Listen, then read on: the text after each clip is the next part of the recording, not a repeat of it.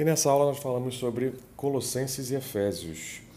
Alguns detalhes aqui sobre a cidade de Colossa, que a gente comentou menos do que Éfeso, né? Éfeso a gente tem falado bastante durante as viagens.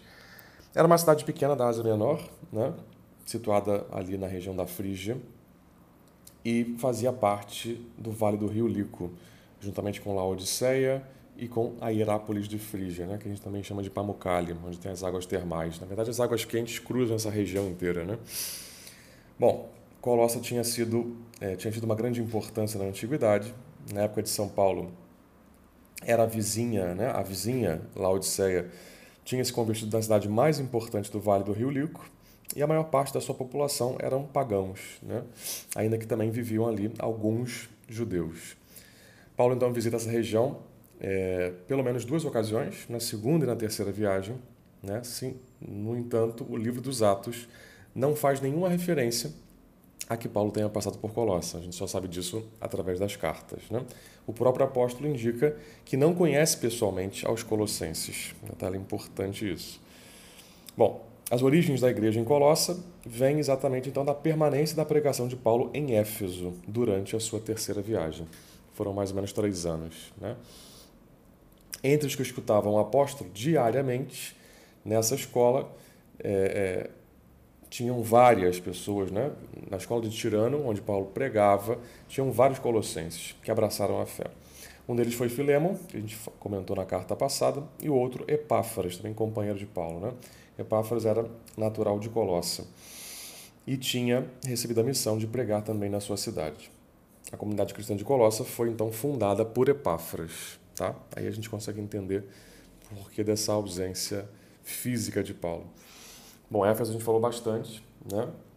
Cidade da Ásia Menor também situada entre Mileto e Esmirna, conquistada por Alexandre Magno no ano 334, que passa depois, no ano 133, para o domínio romano, né? e sendo então, a partir de então, grande centro administrativo e religioso da província romana da Ásia Menor. Por isso que você tinha instalações né, de cárcere romano em Éfeso, então, Paulo estando preso né, de Éfeso, ele consegue é, é, escrever para essas é, cidades próximas, consegue ter esse contato. Né? Então, faz parte do cativeiro romano, mas não estava fisicamente em Roma. A gente consegue entender essa diferença. A gente falou do templo da deusa Artemisa, né? o templo de fertilidade, onde se, falava, onde se praticavam os cultos pagãos de fertilidade, comentamos isso na viagem. Se praticava muito o ocultismo também, a magia, né? lugar de muita superstição. Paulo fica ali na sua segunda viagem missionária e também começa o início da terceira ali. Né? Falamos disso anteriormente.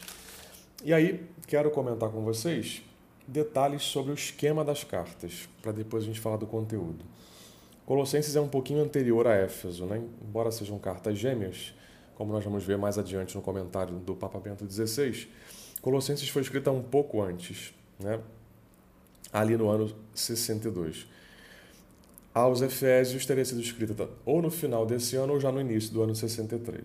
Enquanto Paulo está preso né, na catividade, no cativeiro romano, mas situado fisicamente em Éfeso, tá? durante a sua primeira é, prisão romana. Bom, qual é o esquema dessa carta? A gente tem uma saudação inicial na parte da apresentação, uma ação de graças. Paulo ora para que continuem progredindo na santidade e para que recebam os dons da sabedoria e do entendimento e para que não se deixem enganar, oração que ele faz pelos colossenses. E também chama esses irmãos ao agradecimento, né? que eles sejam sempre agradecidos. E depois você tem duas partes, tá?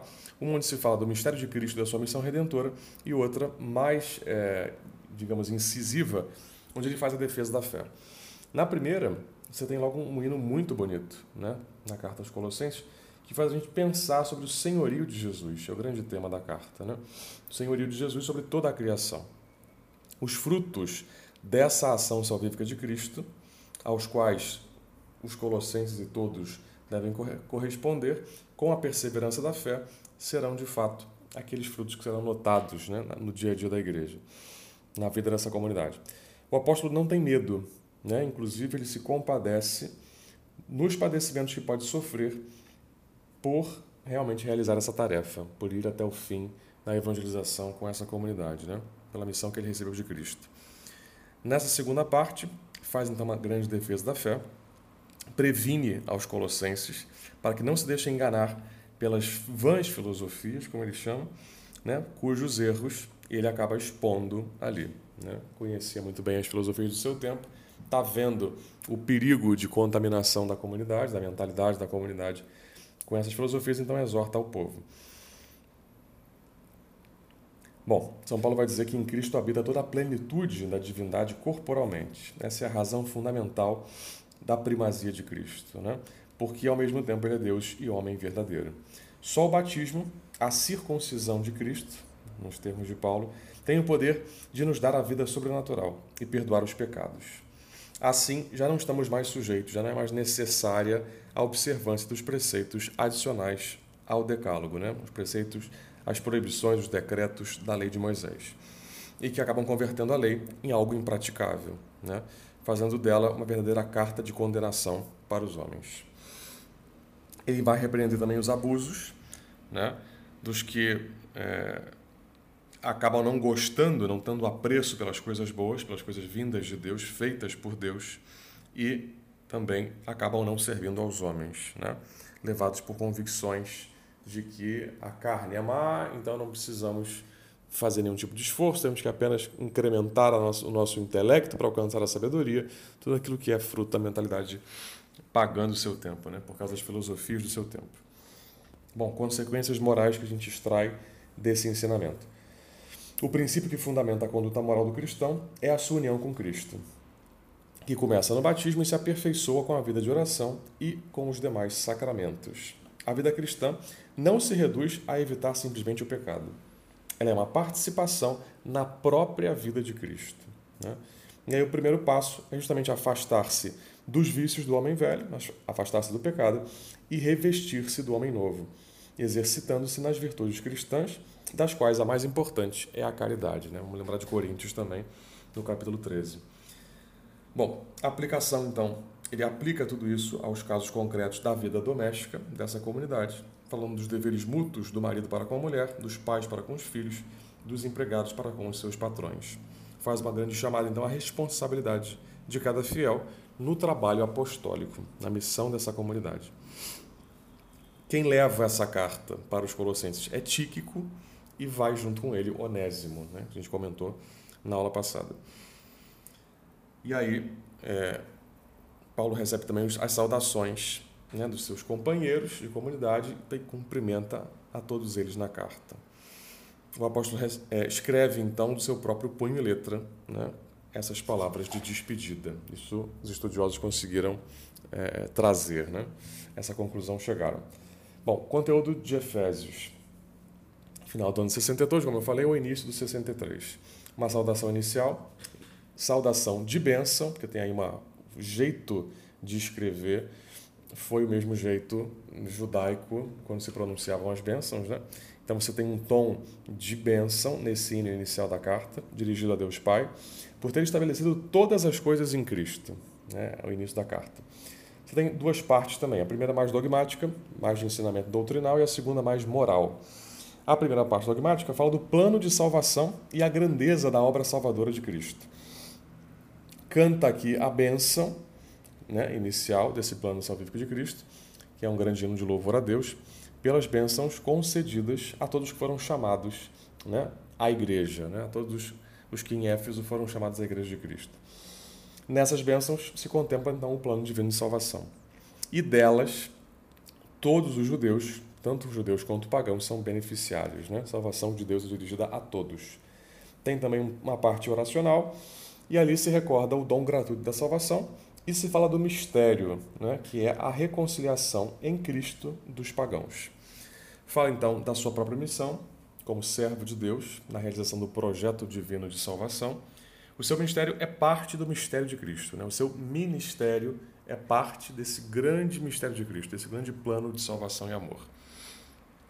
Faz então uma oração na qual pede a Deus que fortaleça os cristãos né, que Cristo habite neles, habite em seus corações pela fé, para que possam compreender as dimensões do amor de Cristo. E faz aquela doxologia final, aquela forma litúrgica de louvor. Né? A segunda parte é todo um ensinamento moral. Fala sobre a vida nova em Cristo e a igreja. o chamado que a igreja tem de viver essa unidade. Né? Os Efésios têm esse chamado de viver a unidade com toda a igreja já existente. Se fala de uma exigência de uma renovação interior, que inclui viver as virtudes cristãs. E o quanto essa vida de filhos de Deus é atraente, o quanto ela de fato atrai os corações. Fala também das relações que devem reger toda a família cristã, né? E dessa nova situação na qual se encontram marido e mulher, pais e filhos, senhores e escravos, depois que todos foram inseridos no corpo de Cristo pelo batismo. Né? São irmãos. O cristão tem que enfrentar-se a uma verdadeira luta, uma batalha. Né? e precisa então revestir-se da armadura divina para poder vencer os ataques do mal.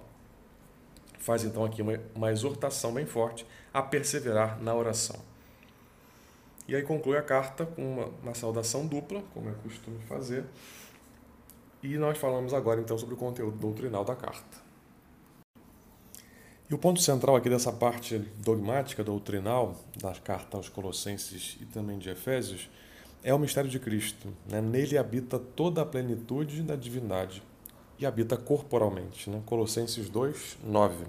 Cristo é criador junto com o Pai, mas ao mesmo tempo assumiu uma natureza criada. Né? Por isso, ele é o primeiro dos homens e superior a todos os homens. Né? Nele habita toda a primazia. Ele é o primeiro. E aí a gente entra no tema forte da carta, que é o senhorio de Jesus. Né? O senhorio de Jesus sobre todo o criado, sobre toda a criação. Aqui se coloca em ênfase, né? de modo particular no mundo dos anjos. E aí esse senhorio se expressa mediante o termo cabeça, kefalé. O Senhor é a cabeça de todos os seres, celestes e terrestres. E isso é assim, porque aprouve a Deus né, que Cristo, que nele habitasse toda a plenitude, pleroma, e por ele fossem reconciliadas todas as coisas consigo.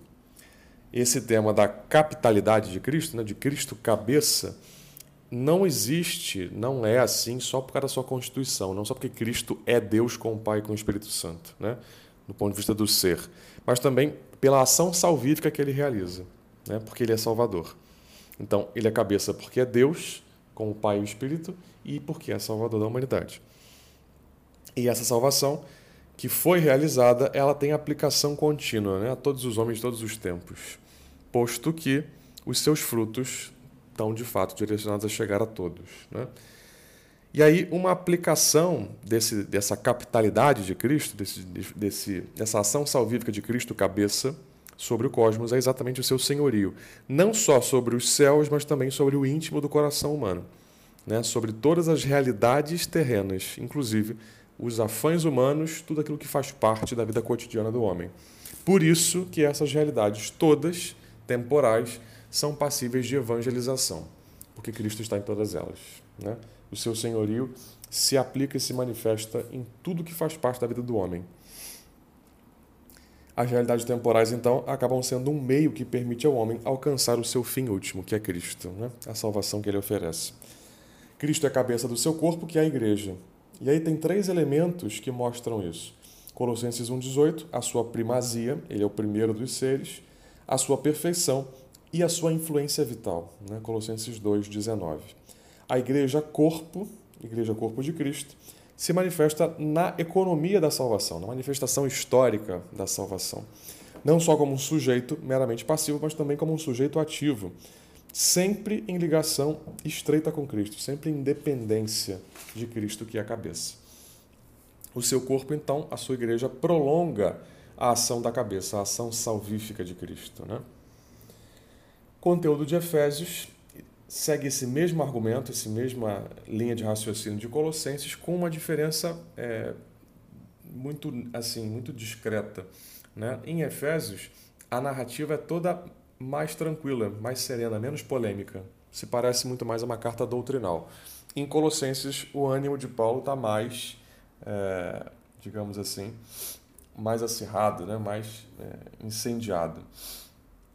Isso, aqui, o contexto né, da carta aos Efésios, se deve ao fato de que ele quer enfatizar que Jesus é o Senhor do mundo dos anjos. Estava se começando a acreditar numa doutrina um pouco errada e começasse a cultuar os anjos de maneira um pouco supersticiosa. Então, Paulo vai enfatizar a supremacia de Cristo sobre todas as criaturas do céu e da terra. Ele é o Senhor. Né? Essa supremacia, de fato, é universal. Se mostra no domínio que ele exerce sobre toda a criação e sobre a plenitude que essa sua condição de cabeça da igreja lhe dá. Né? Ele é quem institui a igreja, vivifica a igreja, ama a igreja. Essa capitalidade de Cristo, esse Cristo cabeça, se manifesta na salvação que ele oferece ao corpo, né? na salvação da igreja. A igreja é formada por todos os cristãos num só corpo com Cristo, para a qual Deus reparte entre os seus fiéis os seus dons e os seus carismas. A igreja é templo de Deus, edificada sobre o alicerce dos profetas e dos apóstolos, cuja pedra angular é o próprio Cristo. Os cristãos são, então, a partir disso, pedras vivas, unidas em edificação harmoniosa, né? essa grande construção na qual a igreja se ajeita e se eleva. Né? A igreja como esposa de Cristo, porque Cristo a ama né? e se entregou totalmente por ela para santificá-la. E aí você tem toda uma linguagem esponsal mística, né? Da, que fala da relação de Deus com o seu povo, que chega à sua perfeição na relação de Cristo e igreja. E aí há todo o gancho para o matrimônio, né? Falando então que esse sacramento, essa relação, é uma grande ação salvífica de Deus que se manifesta através de sinais sensíveis. Isso vai se transformar na prática, na vida da igreja, na relação eucarística né? do Senhor conosco, na própria realização do sacramento do matrimônio. Bom, eu comentei no início que Colossenses e Efésios são cartas gêmeas, né? De fato, pelas formas de expressão, pela similitude, ou seja, mais de um terço das palavras de Colossenses estão em Efésios. Nós vamos ver por três exemplos que eu vou citar aqui. Entre eles vai estar aqui tudo que se refere ao relacionamento né, de maridos com esposas, patrões com empregados, pais e filhos. Esse código de conduta doméstico é muito vivo. Né? Além do tema de Cristo cabeça, do senhorio de Jesus, isso vai aparecer muito nas duas o tempo todo. Colossenses 3,16 a palavra de Cristo permaneça entre vós com toda a sua riqueza, de sorte que com toda a sabedoria vos possais instruir e exortar mutuamente. Sob a inspiração da graça, cantai a Deus de todo o coração salmos, hinos e cânticos espirituais. Efésios 5,19 Recitai entre vós salmos, hinos e cânticos espirituais. Cantai e celebrai de todo o coração os louvores do Senhor. Segundo exemplo, eu pego Colossenses 3, 18 ao 21 e Efésios 5, 22 ao 26. Mulheres, sede submissas a vossos maridos, porque assim convém no Senhor. Maridos, amai as vossas mulheres e não as trateis com aspereza. Filhos, obedecei em tudo a vossos pais, porque isso agrada ao Senhor. Pais, deixais de irritar vossos filhos, para que não se tornem desanimados. E as recomendações continuam, né? Efésios 5. As mulheres sejam submissas a seus maridos, como ao Senhor, pois o marido é o chefe da mulher, como Cristo é o chefe da igreja, seu corpo, do qual da qual ele é o Salvador. Ora, assim como a igreja é submissa a Cristo, assim também o sejam em tudo as mulheres, a seus maridos. Maridos, amai as vossas mulheres, como Cristo amou a igreja e se entregou por ela, para santificá-la, purificando-a pela água do batismo com a palavra. E um último exemplo, Colossenses 2, 18 e 19 e Efésios 4, 15 ao 16.